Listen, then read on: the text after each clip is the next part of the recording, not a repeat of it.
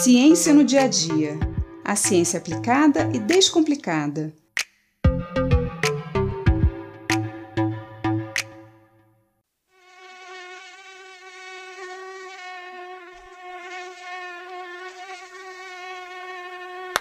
Aff, ninguém suporta esse zumbido, né?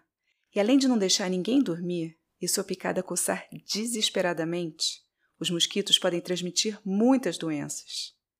Os mosquitos se alimentam geralmente das plantas, tanto do néctar das flores quanto dos frutos ou outras partes das plantas que estão em decomposição. Mas as fêmeas dos mosquitos também se alimentam de sangue, que tem os nutrientes necessários para que elas produzam os ovos. Pois é, só as fêmeas nos picam. E para que elas consigam furar a nossa pele e sugar o nosso sangue, elas têm um aparato bucal super especializado. Esse aparato, chamado de probóscide, é composto por um sistema de tubos bem finos, como agulhas, que furam a nossa pele e coletam sangue. E nesse processo, os mosquitos também liberam uma saliva que contém substâncias anticoagulantes. Quando nos furamos ou cortamos, o sangue coagula rapidamente. São os nossos vasos sanguíneos atuando para fechar aquela lesão e evitar a perda de sangue. A saliva do mosquito atua evitando que o sangue coagula, para que continue a fluir enquanto ele estiver sugando. E essa saliva produz uma reação na nossa pele que causa coceira. Em muitas pessoas, essa reação pode ser ainda mais intensa, que é o que chamamos de reação alérgica, e pode provocar grandes inflamações na pele. A saliva dos mosquitos também causa dilatação dos nossos vasos sanguíneos, facilitando a sucção.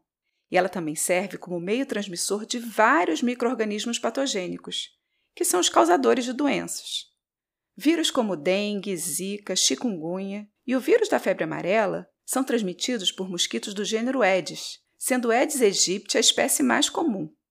Mas além dos vírus, outros microrganismos patogênicos são transmitidos por mosquitos. A malária e a leishmaniose são causadas por protozoários, e a filariose, também popularmente conhecida como elefantíase, é causada por um verme nematóide. Todas essas doenças são transmitidas por mosquitos. Como uma única fêmea pode picar várias pessoas, ela vai transmitindo esses parasitas de um indivíduo para o outro. E como podemos evitar essa transmissão de doenças? Impedindo o mosquito de se reproduzir. As fêmeas depositam seus ovos na água ou próximo dela, pois suas larvas são aquáticas. Os ovos, quando são molhados, eclodem, e as larvas passam por três estágios até formarem uma pupa, ainda na água. Da pupa vai sair o mosquito adulto, que então sai da água para se alimentar e se reproduzir.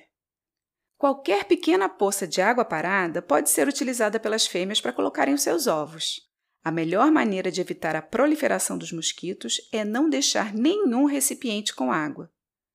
Os ovos dos mosquitos só eclodem quando em contato com a água, mas eles podem ficar secos, dormentes, por vários meses, só esperando uma chuvinha para eclodir. E o lixo depositado nas ruas é um dos maiores focos de mosquito, porque acumula água da chuva, formando o local ideal para as larvas se desenvolverem. Cuidar do lixo é a melhor forma de afastar os mosquitos. Uma outra forma bem eficaz de evitar a proliferação dos mosquitos é cuidar das matas. Isso mesmo!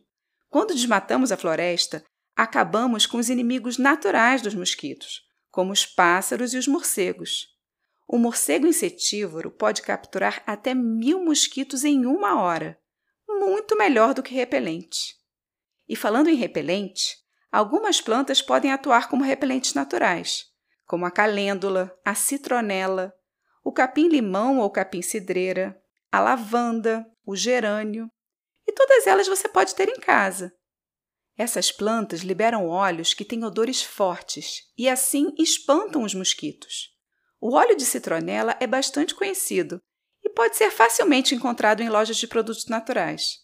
Ele é usado como infusões repelentes. Os mosquitos têm centenas de receptores nas antenas e também na probóscide, o seu aparato bucal. E esses receptores detectam várias substâncias no ar e na água. Assim, as fêmeas conseguem escolher o local mais nutritivo para colocar os seus ovos e também conseguem chegar até nós. Com esses receptores, os mosquitos detectam o calor do nosso corpo, as substâncias que nós liberamos pela pele, chamadas de ácidos graxos, e conseguem inclusive encontrar as nossas veias através das substâncias químicas que existem no nosso sangue. E assim eles furam a nossa pele no lugar certinho. Essas substâncias que nós liberamos pela pele podem ser mais atrativas ou mais repelentes para os mosquitos, dependendo da sua composição. E isso varia muito de pessoa para pessoa. Você já percebeu como algumas pessoas atraem mais mosquitos do que outras?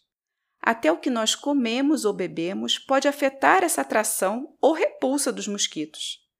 Muitos cientistas vêm estudando os componentes desses ácidos graxos que nós liberamos para descobrir meios de aumentar a nossa proteção natural aos mosquitos.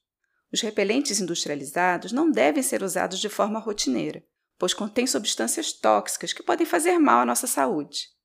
A melhor estratégia é evitar o acúmulo de lixo e de água e preservar as matas e os animais que se alimentam dos mosquitos. Mantendo essas defesas naturais, fica muito mais fácil combater essas doenças. Eu sou Mariana Guinter, bióloga e professora da Universidade de Pernambuco, e esse foi mais um Ciência no Dia a Dia.